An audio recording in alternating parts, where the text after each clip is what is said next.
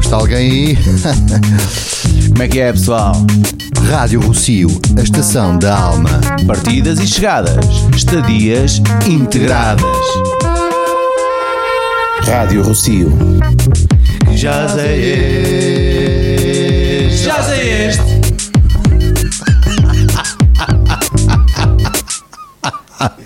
Olá, boa tarde. Isilda Sanches na Rádio Rocio.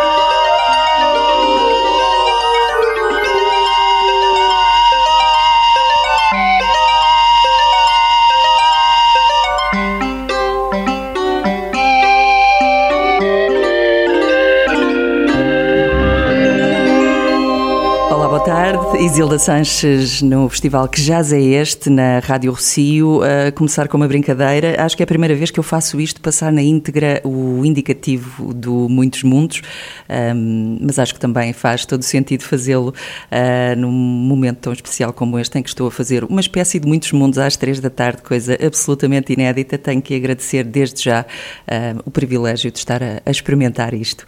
Então, o indicativo do Muitos Mundos, que já roda uh, desde 2015 na Antena 3 é eh, retirado um disco de 1983 chamado The Conjurer, é um disco de David Vorhaus, que foi, digamos que um dos fundadores do White Noise, tal como o Delia Derbyshire.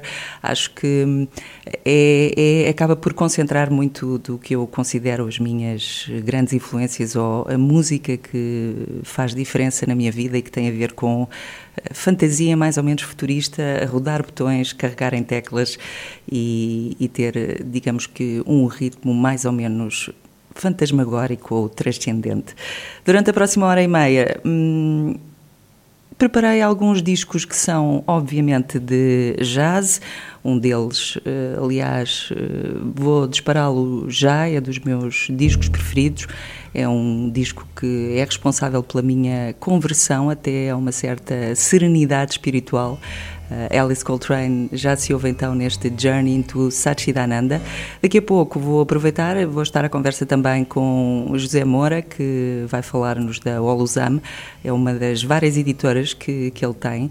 Um, e como estamos a viajar juntos, achei que era uma, uma boa altura para partilharmos então também algum do seu conhecimento sobre como fazer editoras. E quem é que se mete, na verdade, nesta coisa de lançar discos eh, no século XXI? Fiquem desse lado. Boa tarde.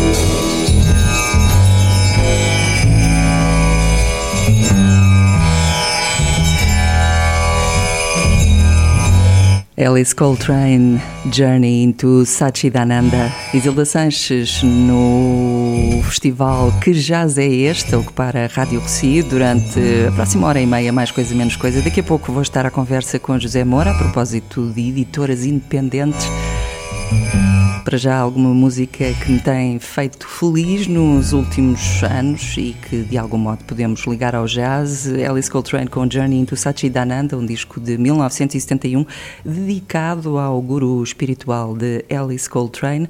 Agora um disco mais recente, eu na verdade só descobri o disco este ano, Uh, mas ele foi originalmente editado em cassete em 2017 ou 2018 e saiu em 2019. Falo de Uzu Navalar, um disco assinado como Anadol. Anadol é um projeto de uma fotógrafa e artista turca que, na verdade, se chama uh, Gurun Godzanatil, assim é que é, já estava a confundir com o título da, da canção, da faixa que já estamos a ouvir. Godzanatil então é uma fotógrafa e artista, também um, sound artist e sound designer de origem turca a viver em Berlim. Este disco, ele sim, chamado Zunavalar, um, é um disco de improvisação sobre canções tradicionais turcas é, é, o meu disco preferido do momento, já há vários meses e não me canso disto. Esta chama-se Gorunmes Ava. Mardi.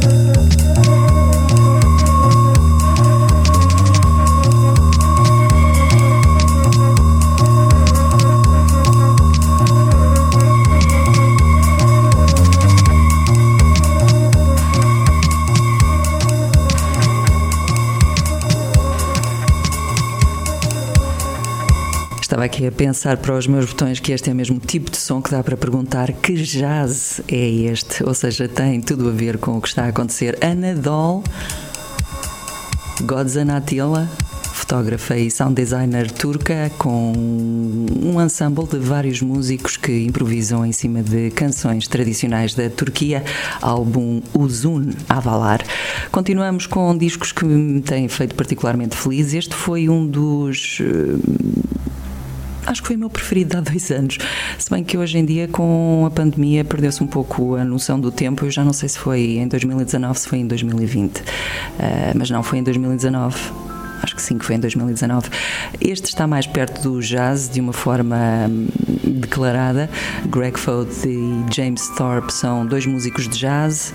Álbum Photosynthesis, esta chama-se Balloon Ride.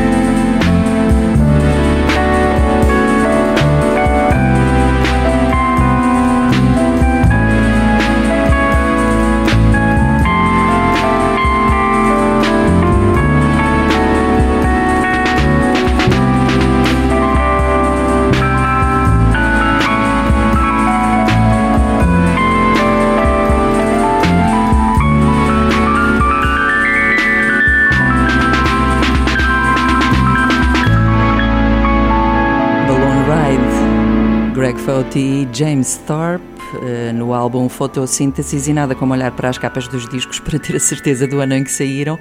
Ora, como trouxe o disco comigo, é fácil. Fotossíntese é de 2019, foi o meu disco preferido de 2019, claro, porque o de 2020 foi este e é o disco que vai dar um mote para a conversa que se segue logo depois com José Moura, uma conversa sobre editoras independentes em Portugal. Molero, Jaguar Capibaras.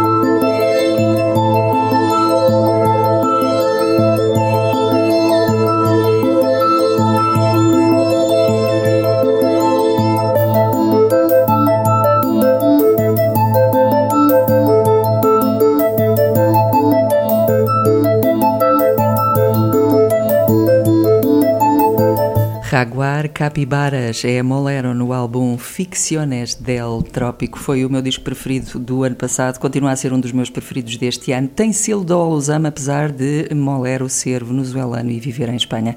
Para explicar um pouco melhor isso, o Zé Moura está aqui connosco hoje. Olá, Zé. Olá. Vais falar de máscara? Sim, acho que, acho que me percebem. Para respeitar as regras todas. Um, Zé, tu tens várias editoras, uh, nós uh, tínhamos combinado falar sobretudo sobre o Alusam, porque também por causa de Molero e por causa de algumas edições e recuperações que vocês fizeram de discos clássicos portugueses, nomeadamente Telecto e, e Duarte, mas tu estás ligado a várias editoras, fazendo assim um breve resumo daquilo que é a tua atividade, um, além de teres uma loja de discos, estás também envolvido com a Príncipe Discos, tens a Olusam e ainda tens uma outra editora chamada Marte Instantânea. Um, o que é que te faz meter uh, nisso? Fazer três editoras? É assim tão fácil fazer editoras? Há assim tanta música extraordinária? Há sim tanta música extraordinária, mas não é fácil fazer editoras. Agora, o porquê, o porquê é muito antigo. Acho que a partir do momento em que nos envolvemos a sério com música, no meu caso, a sério a sério, uh, por volta dos 18, a fazer rádio, a escrever sobre discos, contactar editoras e artistas lá fora para receber os discos que seriam impossíveis de arranjar cá, uh, fazer entrevistas, etc, etc. A partir do, e depois, mais tarde, a ser DJ. Claro que há vários elos que faltam ainda e o principal é sempre ter uma editora. Bom, tu já tens É três. muito antigo. Portanto, diria que provavelmente ainda podes ter mais algumas.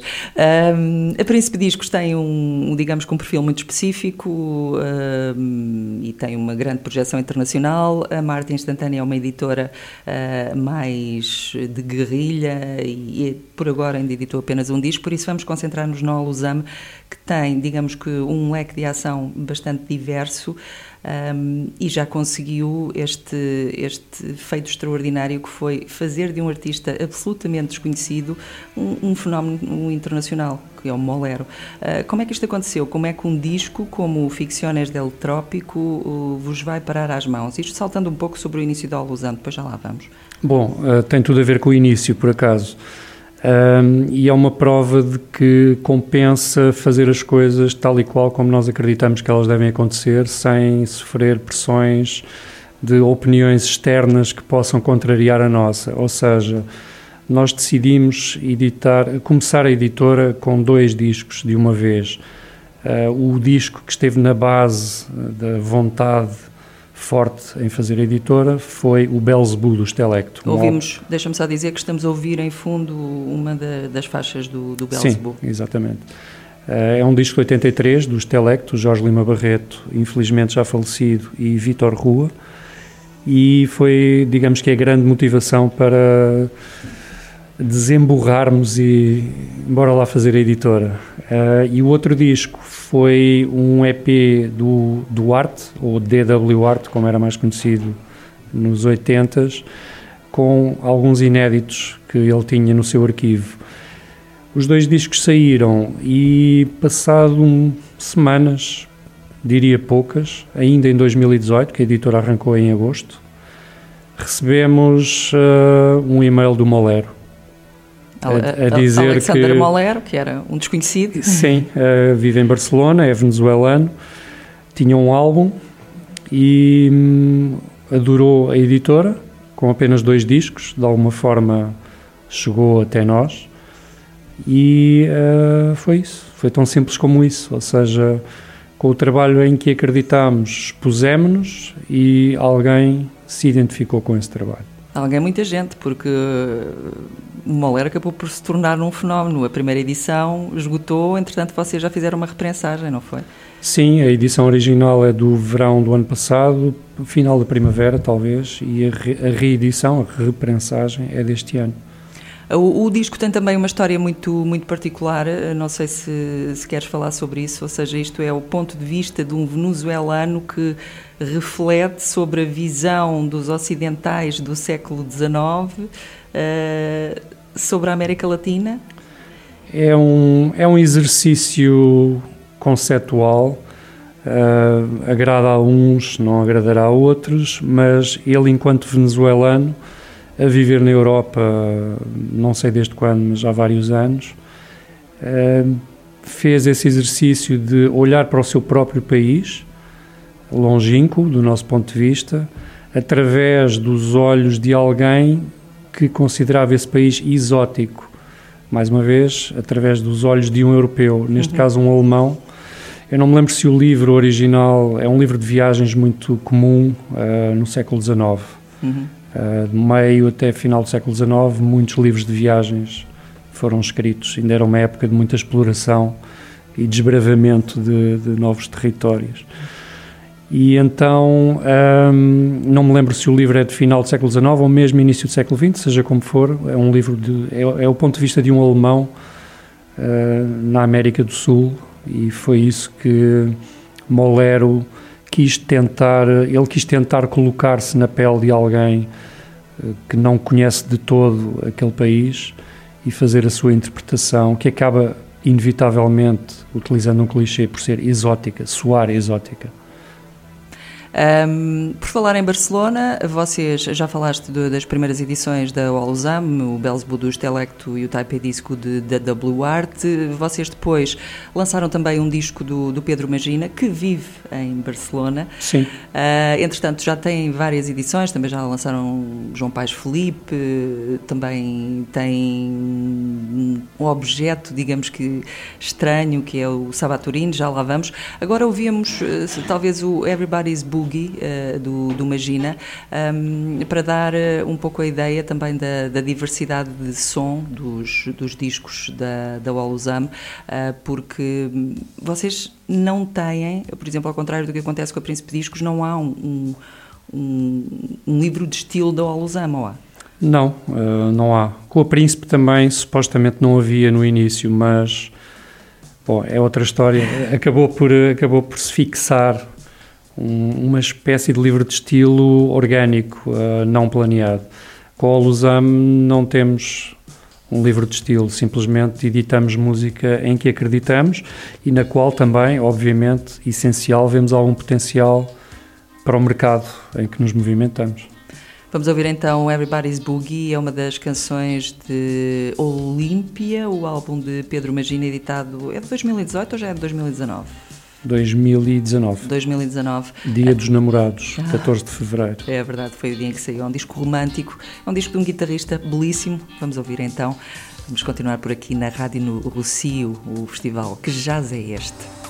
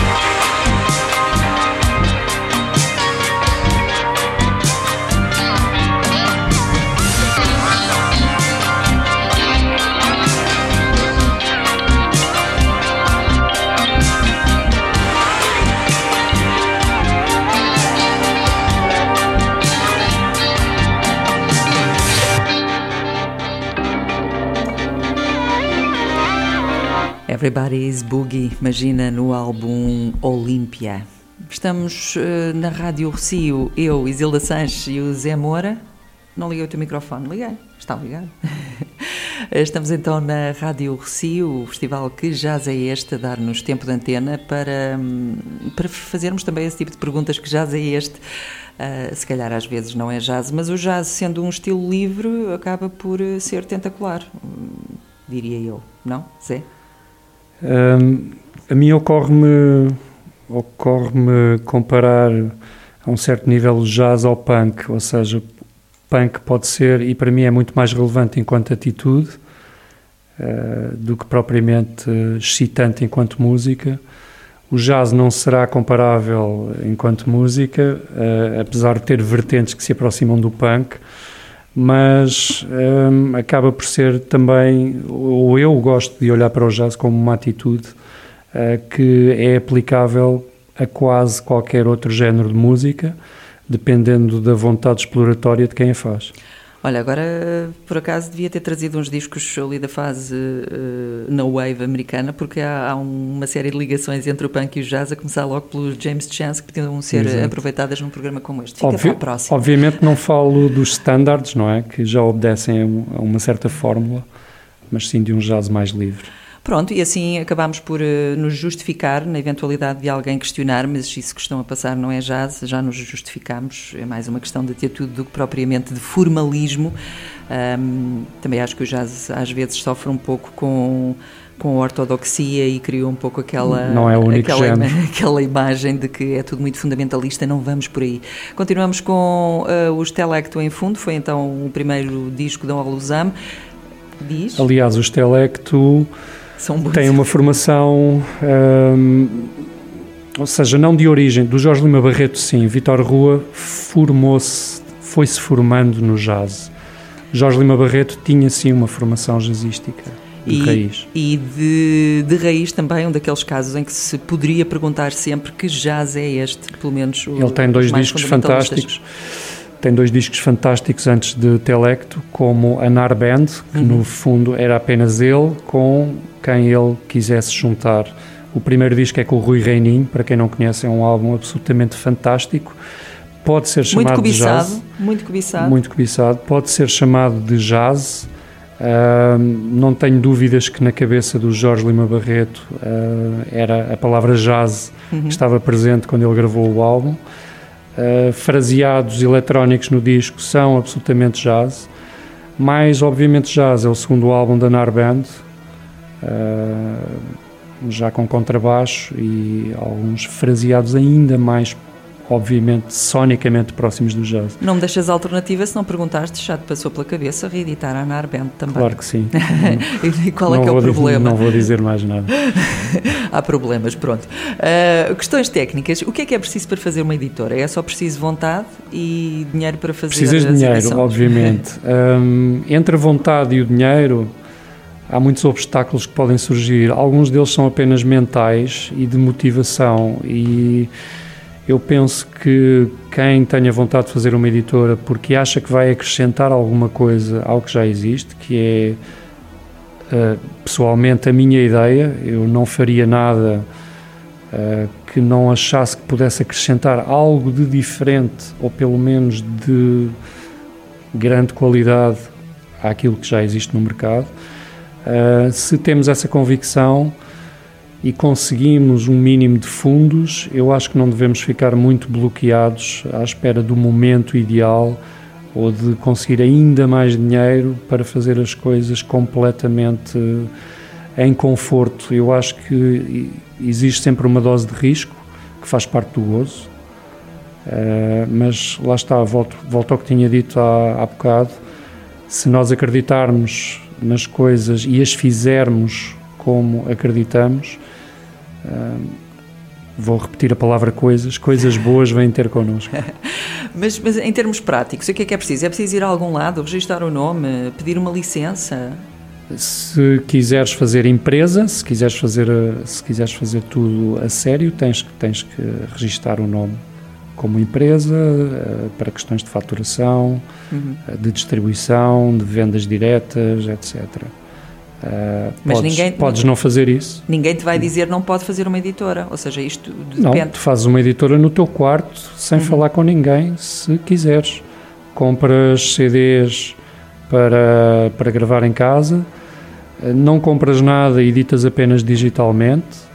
Eh, é, basta isso, quer dizer, não tens que pedir Basta autorização, vontade. não tens que pedir autorização a ninguém. Às não vezes faz ah, parte de nenhum sistema. Tu é que podes querer entrar num sistema mais sério se quiseres que a tua vida gire mais em torno da editora, Uhum. ou das editoras, ou do projeto que tiveres. Vocês optaram no Alusam por eh, fazer grande parte das edições em vinil. Ahm, Neste momento, não. Ou seja, vamos, vamos antes por aqui. A vontade, sim, seria fazer a maior parte das edições em vinil, mas a realidade não, não permite. Eu ia te perguntar também, porque têm surgido, e não, é- não, não apenas em Portugal, mas têm surgido algumas notícias de atrasos eh, inexplicáveis ou intermináveis nas edições por causa das filas de espera, porque há muitos pedidos para prensa a vinil. Uh, Eu tenho na cabeça um, um exemplo que se calhar serve para, para ilustrar a insatisfação com esse estado de coisas. Uh, os atrasos aconteciam normalmente à volta do Record Store Day, que costuma ser uh, em. Costumava ju- ser em março, fevereiro? Abril, em abril, em abril, exatamente. Uh, porque hum, começou a ser uh, uma altura em que as grandes editoras viam potencial para fazer o chamado repackaging de discos antigos ou de material que nunca tinha sido editado. E esse foi um dos atrasos, foi o principal atraso que se começou a sentir há uns anos. Uh, neste momento, o Record Store Day está dividido em duas partes, com, nesta época de pandemia. Não há Record Store Day físico, mais ou menos virtual, e é dividido em duas partes. E há cada vez mais editoras, não só as grandes, mas outras editoras semi-independentes, a inundarem o mercado com discos. As fábricas, eh, em número que eu saiba, não cresceram praticamente nada, ou seja, não há muitas mais fábricas do que já existia, vou dizer, ao calhas, há uma década, mas eh, há editoras que estão completamente a inundar o mercado. Eu recebo muitas listas na loja que é minha, a Flur, listas de fornecedores, e outro dia estava a consultar uma lista eh, de uma editora, não, não me custa dizer o nome, Music on Vinyl, que é das mais ativas do momento, eh, completamente generalista, e vejo lá um disco que para mim exemplifica esta inundação eh, negativa do mercado. As Crónicas de Nárnia, a banda sonora em vinil. Para quê? Para quê? Sim. Portanto, tornou-se um objeto de luxo e muito cobiçado. De luxo, É- eu não diria, é, é, é cobiçado, Há as um pessoas termo- querem. Há um termo, há um termo que tem sido aplicado que é lifestyle vinyl ou lifestyle labels. Ai, Editoras de lifestyle, ou seja, o vinil como, como lifestyle e não como convicção de que é um formato áudio ah, bonito. Já não vou dizer colecionável, isso é relativo. Bom, eu temo que se já, estamos, se já estamos no lifestyle no vinil, esteja a caminho o vinil vegan, não é? Porque depois há todas as outras implicações de, de fazer discos com plástico, mas não sabia Sim, que isso já estava nesse, isso. nesse Vamos pôr essa conversa em suspenso porque eu não tenho argumentos em minha defesa. Não, mas sim, talvez. Ah, não vale a pena estar agora aqui a complicar ah, o futuro das editoras com ah, nuvens provocadas. Mas, pela- já agora, desculpa, só atalhando, pode-se fazer qualquer coisa reduzindo essa inundação do mercado. Claro, claro que sim, e também se calhar Como? Reciclando, reciclando a- a- algum plástico, se bem que isso depois pode ser um compromisso na, na qualidade, mas desafios que se colocam à, indústria da música neste momento. A reciclagem de plástico pode ser mais ou menos simbólica, mas até de certa forma efetiva. A outra editora eh, que tu anunciaste que era, que era minha, na verdade esta é só minha. A outra editora Todas é Marta outras- Instantânea. Marte Instantânea, a única edição que concretizei até agora, porque a editora existe ao sabor da minha vida e do tempo que tenho disponível, não por falta de ideias nem de música boa para editar. Ahm, foi feita, fabriquei, mandei fabricar o CD, a produção industrial, mas as caixas são todas recicladas de uso prévio. Lá está. É preciso É começar o a pensar nesse tipo de que se soluções. pode fazer. E também imprimiste tracklist Ou seja, diretamente na caixa. não vêm celofanadas, não estão absolutamente impecáveis, têm risquinhos, traços de luz aqui e ali, mas estão funcionais e são recicladas. Também é bom saber que eh, a indústria da música se está a preocupar um pouco com a questão da, da poluição, sobretudo da poluição por plástico. Vamos ouvir mais, mais um, um disco da Oluzam. Este é outro, é outro objeto estranho. Vocês, eh, assim de repente, parece que se metem em aventuras. Eh, Sabaturin é um disco feito em confinamento antes da pandemia. Não havia, neste cenário em que vivemos agora, não existia. Eles, eh, num mundo como era normal em 2019, poderiam até ter se encontrado, mas como viviam longe, optaram por fazer o, o disco à distância. Foi isso? Sim, na verdade eles nunca se encontraram. São dois músicos, eh, um inglês, o Simon Crabb, muito conhecido de quem, eh, não sei, se interessa por música industrial. Ele eh, fundou os Bourbon Squawk. E o outro músico, um canadiano, Charles Bolac, que grava como Galerie Stratique. E hum, eles nunca se encontraram fisicamente. A história que eu sei, contada pelo Charles, é que o seu distribuidor canadiano também era o distribuidor do Simon Crabb, dos Bourbon Squawk, e sugeriu-lhe que de alguma forma teria piada eles fazerem qualquer coisa juntos e pô-los em contacto. E como tanto um como o outro são bastante eh, prolíficos na produção de música, não lhes faltariam arquivos e começaram a trocar eh, a trocar ideias. As bases, creio que foram feitas pelo Charles e o Simon eh, fez a sua parte por cima. Eh, foste tu que abordaste eh, como é que nasceu o disco? Tu abordaste A primeira, isto é Crabb, tudo muito complexo porque já envolve também a Marte instantânea e outras ideias paralelas que, que estão sempre a acontecer. Na verdade, eu contactei o Simon para reeditar um álbum de Bourbon Squawk, uma espécie de álbum esquecido que raramente é referido quando se fala nos Bourbon Squawk. Uh, não vou dizer qual para não sei. Pode ser que ainda aconteça. Os adeptos de industrial provavelmente Pode ser que ainda aconteça. apostas. E esse álbum já não é sequer, praticamente já não é industrial. Um, e ele. Depois a ideia congelou um bocado, porque a minha ideia também não era editar o álbum tal e qual, fazer ali umas mexidas, congelou um bocado e ele acabou por falar que tinha material uh, para editar. Falou-me nesse projeto, Sabaturin, uh, que já estava concretizado, eles já, já tinham gravado o álbum, e mostrou-me e pronto, aconteceu. Vamos ouvir então Sabaturina, agora uh, Morguscos, é, é assim que se chama esta faixa. O álbum chama-se Canem Glev Exato. e saiu ano passado.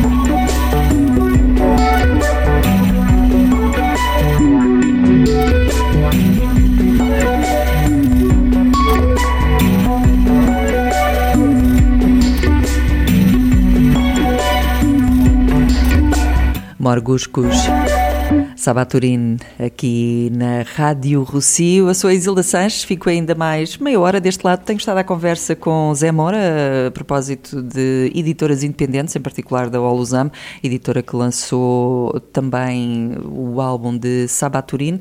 Já volto à conversa com Zé Moura. Para já ficamos com outro dos lançamentos da Olusam do baterista João Paes Felipe, Sun Oddly Quiet, álbum saído também o ano passado. Vamos ouvir um pouco de uma das faixas.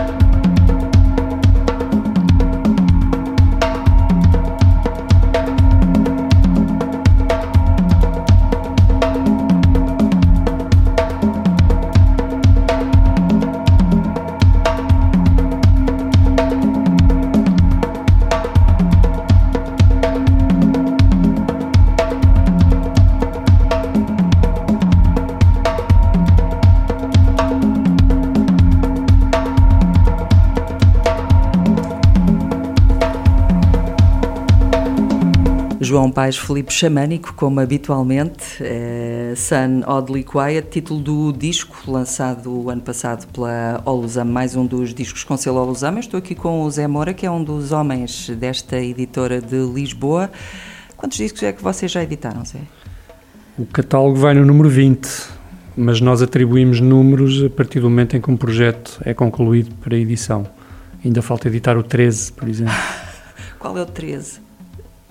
Uh, já sim, já está anunciado, já posso dizer, Nuno Rebelo. Ah, e sai quando? Ainda não, não sabes. Então, não vocês sei. estão a explorar mesmo um, um, certo, digamos que, lote de históricos uh, da música portuguesa. Já A tem nossa- o W.W. Art, Telecto, agora também Nuno Rebelo. A nossa intenção, hum, a nossa intenção cronológica tem, tem duas extremidades, tem o futuro e tem o passado. E como achamos que no passado há coisas muito boas que não receberam o devido valor ou não estão agora a receber o devido valor e também outras coisas que nunca foram editadas, ah, queremos muito fazer esse trabalho se pudermos. Ah, é- tem sido fácil hum, divulgar as vossas edições lá fora? Não. N- E há não- algum não- truque para isso ser Essa fácil? é a parte complicada de, de quando se faz uma editora. Ok, acredita-se, a música é boa. ah, até podes ter provas, testemunhos de que a música é boa, ah, mas depois é extremamente difícil conseguir entrar no sistema de divulgação. No de distribuição, para nós pessoalmente, é mais fácil porque temos a loja e trabalhamos com muitas distribuidoras europeias ah, e serve um pouco como moeda de troca, tal como nós compramos discos a eles, é mais fácil aliciá-los a comprarem os discos, mas não é fácil. Por exemplo, nós não conseguimos vender CDs lá para fora, ninguém quer CDs, é impressionante. Mas isso é uma tendência de mercado ou é por ser É uma tendência de mercado, mas acho que a culpa também é das próprias lojas ah, que se recusam pura e simplesmente a ter CDs. Falávamos há pouco Porque de como mata- o vinil, matam completamente o formato. uh, falávamos há pouco do vinil estar na moda e como agora há esta dificuldade toda até em conseguir prensagens de discos em tempo útil e como os preços aumentaram, mas então o mercado está mesmo a movi- movimentar-se para decretar o quê? O, o CD como obsoleto? Sim, já se fala nisso há, há algum Isso tempo. faz Agora, sentido? na minha perspectiva, há que olhar, neste caso, ouvir a música, a cada projeto ah, e pensar qual o melhor formato para esse projeto. E não, não se pode esquecer que de todos os formatos ah, habituais, vinil, CD e cassete, não, não vou falar de formatos digitais, ah, o vinil é de longe o mais caro e mais moroso de concretizar. CD e cassete, uma cassete consegues fazer em duas semanas. E, e- mas o como é que CD isso de consegues fazer cassetes? em, menos de um mês. Ah, saem muito mais baratos e são mais rápidos de concretizar. E há projetos que se coadunam melhor com esses formatos. O vinil acaba por dar, cada vez mais, diria eu, um tom mais solene à edição. No entanto, continuo a achar que se desperdiça muito vinil com música que não interessa. É como eh, mandar árvores abaixo. Mas é para- relativo, para ou imprimir seja, a música que que não também não interessa não é? a mim pode interessar a outras pessoas. Ora, fala- falaste aí das cassetes. As cassetes também estão a atravessar o chamado comeback, também já foi decretado o seu fim. Eu, certamente há pessoas que nunca tinham visto cassetes. antes Acho que a cassete, nunca moda, ninguém não é? decretou o fim da cassete, foi desaparecendo e por isso simplesmente não se falava de cassete. Eu ainda tenho lá algumas e é com grande tristeza quando eu vou tentar ouvi-las e depois afinal estão todas, a fita está toda colada e cheia de bolor e isso também já me aconteceu com cassetes de VHS e pronto, é nessas alturas que nós começamos a, a ser menos tolerantes em relação a- às mudanças de formatos. Há formatos que não envelhecem tão bem, mas a cassete está aí em força, ainda que sempre com um código de download, não A é? cassete é um presente envenenado porque como objeto ah, acho relativamente bonito. É compacto, é fácil de arrumar, dá uma certa margem para, para arte, ah, com a capa, com insert, com Uhum. Sim, o que se sim, quiser, com outros formatos que não a caixa tradicional. De facto, o som é mais perecível, mas hoje em dia, não direi a maioria, porque não tenho estatísticas para isso, mas muita gente compra o objeto para ter, mas ouve ah, em digital com o código download, que geralmente acompanha as edições. Vocês também já editaram cassetes? Sim. Ahm, já em fundo temos eh, uma de duas de Polido, uma das faixas de uma das duas cassetes Sim. editadas pelo Polido. Ahm, queres falar também um pouco disso? Deste disco, ou melhor, destas duas São dois cassetes? álbuns que, que ele tinha prontos, nós, nós gostamos da música dele genericamente e abordámo-lo para, para editar qualquer coisa dele. Ele tinha dois álbuns eh, que podiam ter sido editados em separado, mas têm a- uma certa continuidade eh, mútua e achámos que uma edição dupla faria mais sentido. Uh, e assim foi. É, um chama-se A Casa e os Cães, o outro O Sabor à Terra. São discos, uh, diria, muito pessoais, uh, tanto incorporam gravações de campo como dub, são uma espécie, interpreto eu como pequeno, são uma espécie de pequenos diários. Vamos ouvir então uma das faixas, Rescaldo. Lembras-te qual é esta? Esta foste tu que escolheste? é do Sabor à Terra. Sabor à Terra, então.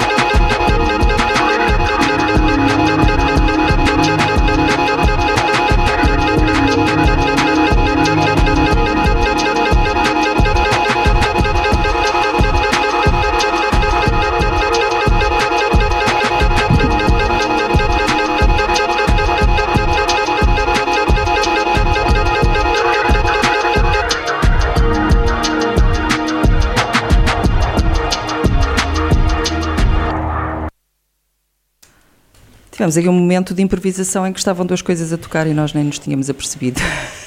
Respeitar é assim, o erro. Que jazz é este? Muita da, da música mais interessante vem da, do erro, não é?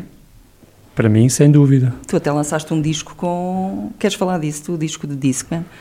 Acho que não vale, não vale muito a pena, quer dizer, é um disco, para resumir muito, são dois CDs que eu criei a partir de erro na leitura do meu leitor de CDs na altura, que criou zonas, ou seja, os discos ficaram danificados naturalmente e uh, há zonas em que a leitura fica presa e descobri como manipular essa leitura para criar um certo groove.